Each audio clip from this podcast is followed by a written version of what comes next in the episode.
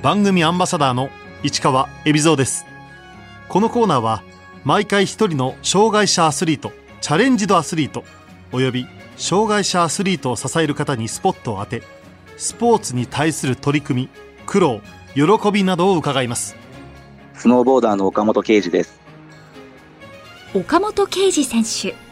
1982年神戸市生まれの38歳高校卒業後スノーボードを始め世界大会でも活躍。日本のスロープスタイル界の第一人者となりました。2015年撮影中の事故で脊髄を損傷車椅子生活に。1年以上リハビリを続け右足に障害が残りましたが左足は自立歩行ができるまで回復。2018年からはパラスノーボードで競技に復帰。現在は日本の強化指定選手として2022年冬の北京パラリンピック出場を目指しています。岡本選手は大学3年生の時スノーボードのプロになろうと決意。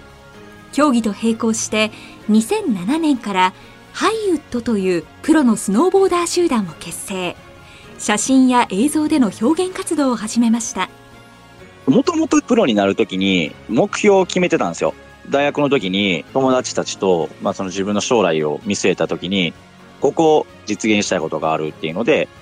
まあ、一つは国際大会の表彰台に立つこと。もう一つが自分のシグネチャーモデルっていうその自分の名前が入った商品を作るっていうこと。あとは雑誌の表紙を飾る。日本で一番って言われるチームを作るみたいな、まあそういう目標を作ってたんですよ。なんで、それを達成したくて、まあなんか大会出るだけじゃなくて、スノーボードのこう、かっこよさみたいなものを表現したいなと思って、DVD や映像の表現をしました。岡本選手は2015年、スノーボードの撮影中に転落。脊髄損傷の大怪我を負いました。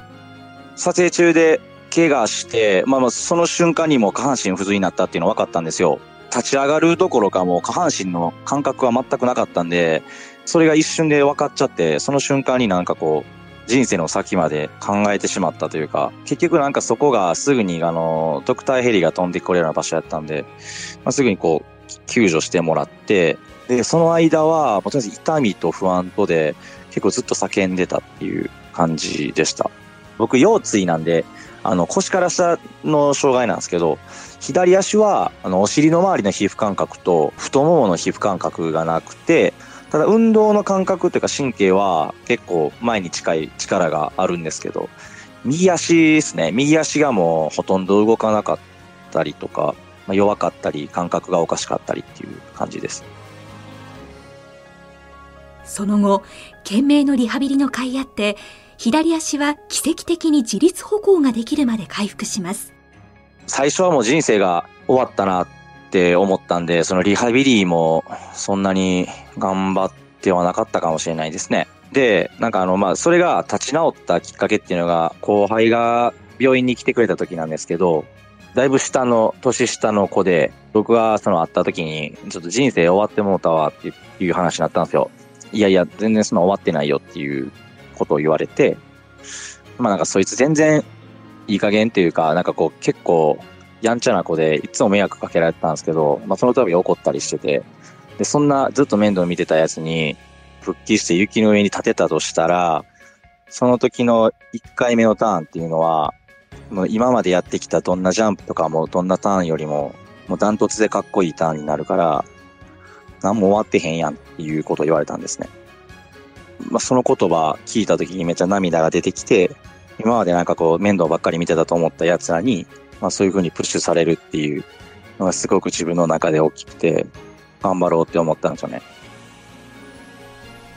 岡本選手は再びスノーボードを始めるにあたり、パラスノーボードという競技をしていたんでしょうか？いや、知らなかったです、全然。もう全くパラスノーボードっていうもの自体を知らなくて、なんかで見たんですよ。インターネットだったか、何かで大会、全日本選手権みたいなものがあったんですけど、まあ、なんかその時にちょっとまあ自分の中で、まあ、葛藤してたところがあって、まあ、1年経って歩けるようになって、ちょっとスノーボードのターンが切れるようになったんですけど、まあ、結局僕仕事がスノーボードの仕事ばっかりじゃないですか。なんで、なんか仕事しながら自分は滑られへんしなっていうのがどこ行っても付きまとってて、行き詰まってる時にちょうど出会ったっていう記憶があります。競技を再開しようと思ったきっかけは？結局悩んでて、でもなんかこう答えが出ないんですよ。もう日々ずっと考えても。結局俺はスノーボードが好きだ。でもスノーボードをすることはできないっていうところで、結局なんかこう行き詰まってる時に何かをしないと絶対にこのまま時間だけが過ぎていくなと思って、障害者日本選手権みたいなのが入ってきて、まあ僕がちょうどその怪我の情報を見ると出れるようなあのレベルやったので、まあ一回そういうのに出てみるのもなんかありなのかなと思いましたね。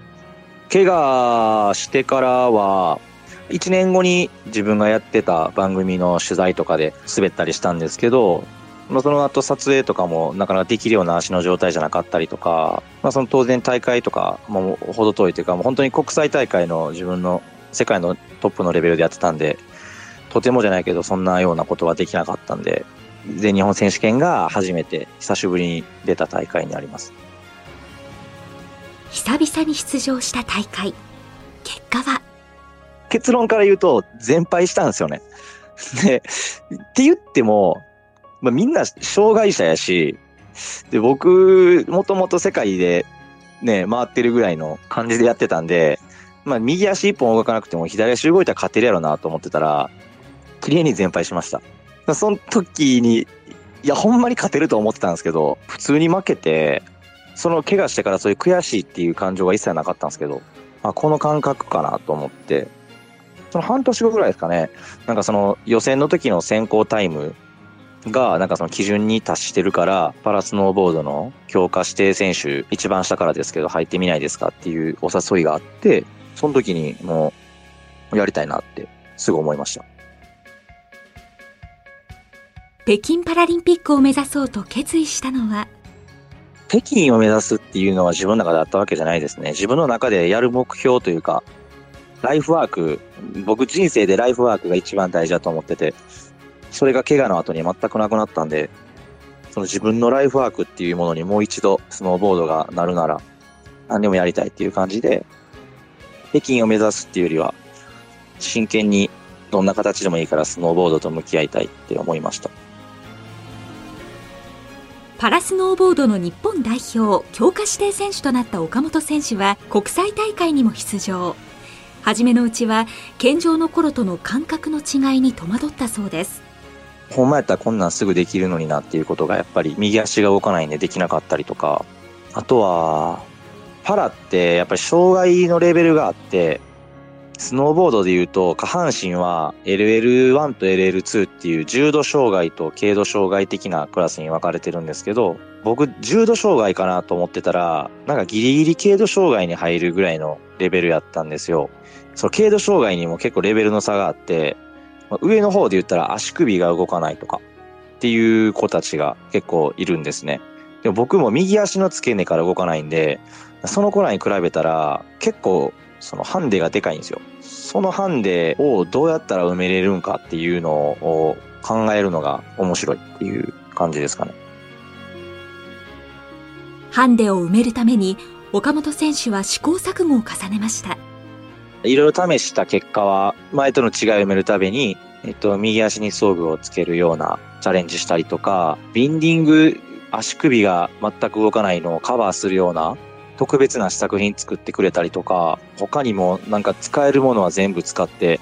いろいろやろうとはして、ただ全部しっくりくるものはなかったんで、結局、前と違うのは、あの、使ってる板が全然違う板になったっていうことぐらいかな。前ってこう、右も左も長さが一緒の板やったんですよ。だからフリースタイルスノーボードなんで、前行ったり、その後ろ向きで滑ったりというか、逆の向きで滑ったりすることがあったんですけど、左足がものすごいセットバックっていうんですけど、後ろにつけて、板の真ん中ぐらいに来るように乗り始めて、できるだけ前足で操作できるようにしようっていう試みをして、それが一番しっくりきたと思います。岡本選手は昨年2020年1月、アメリカで行われた北米選手権第2戦で優勝。パラスノーボードに転向後、国際大会で初制覇を果たしました。パラで初めて立った表彰台は？アメリカで行われた北米選手権で勝てたんですけど、その時は特別なものは何もなかったな。多分それ僕もその価値観が変わっちゃって、その道中で得るものが一番僕の中ではいつもでかくて、例えば仲間との信頼感とか思い出とか、自分の中でどれだけ苦しい時に踏ん張れたかとかっていうことなんで、北米選手権で勝った時は、やることやってきたから勝てたっていうような思い。まあ嬉しいのは嬉しいですけどね。そのメダルとか、あの、家に持って帰って子供に見せたらめっちゃ喜んでたんで、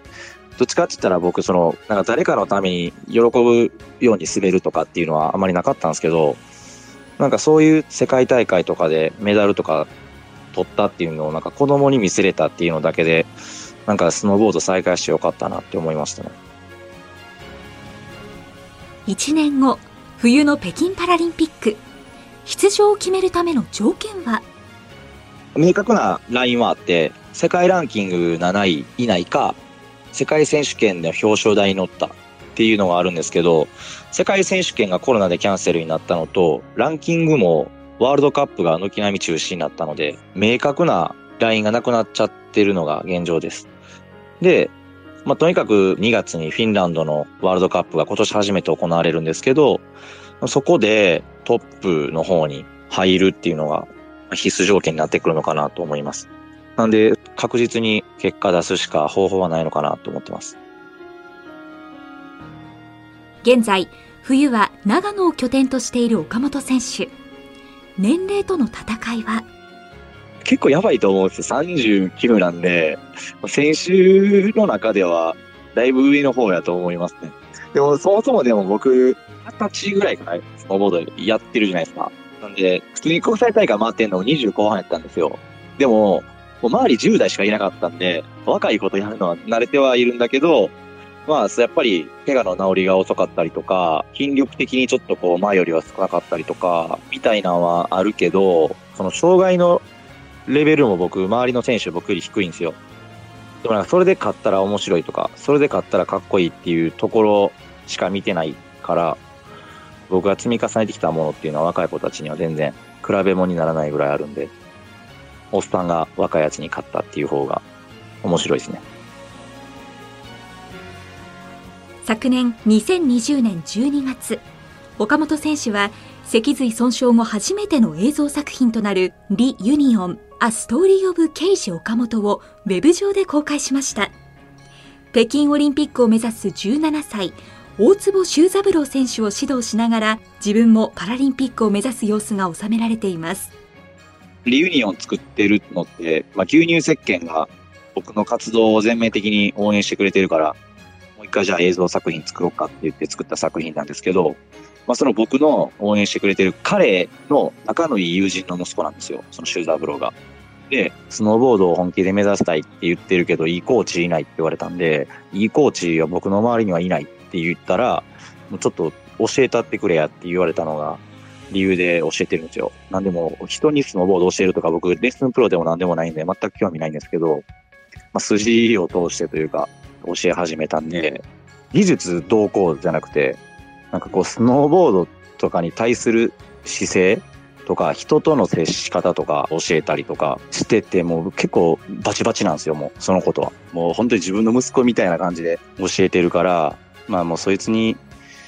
自分がパラに出てどうやって言った方がかっこええかなと思って、そういう意味ではまあ頑張るきっかけになってますね。いろんなこう可能性を彼には見せながらかっこええスノーボーダーになってほしいなと思ってやってるんで、まあ、オリンピックに出れるかどうかはまあ本当に今からの彼次第ですね。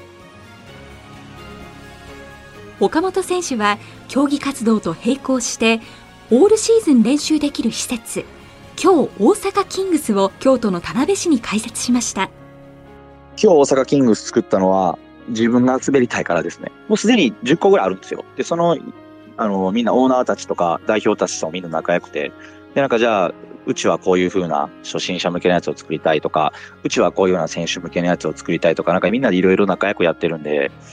夏場に滑れるってやっぱりスノーボーダーとしてはすごく大きなメリットになるんで、夏場滑れる。であとはやっぱりその、スノーボードってやっぱシーズンスポーツなんで、なんかこう、一夏過ごしたら熱が冷めてるとか結構あるんですけど、なんか年中スノーボードみんなでできたら面白いなっていうのとか、あとはなんかそのプロを目指してる子たちの練習場所になったらいいなとか、なんかいろんな思いがあって、最高の場所を作ってみたいなって思ったのがきっかけです。この練習場にはどんな設備があるんでしょうか？芝の上を滑って、で、ジャンプの着地に頭から落ちても怪我をしないようなエアマットっていう独自のものがあって、で、まあ、その、まあ、ジャンプだけじゃなくてターンとか、あとはまあ、ジブって呼ばれる硬い人工物ですね。ボックスとか、レール、手すりみたいなものの上に乗って技をメイクするみたいなものとかもいろいろあるんですけど、まあ、基本的にあの、怪我は多分スキー場の数十分の1とかっていうぐらいの確率まで抑えれるぐらいに安全を考慮して作られてる施設なんで、まあ、それのおかげで多分日本めっちゃ強いんですよ。特にスロープスタイルは。これが多分世界より早くこういうのが作られたっていうのがもう日本の選手にとってはでっかいアドバンテージになってます。岡本選手に今後の夢を伺いました。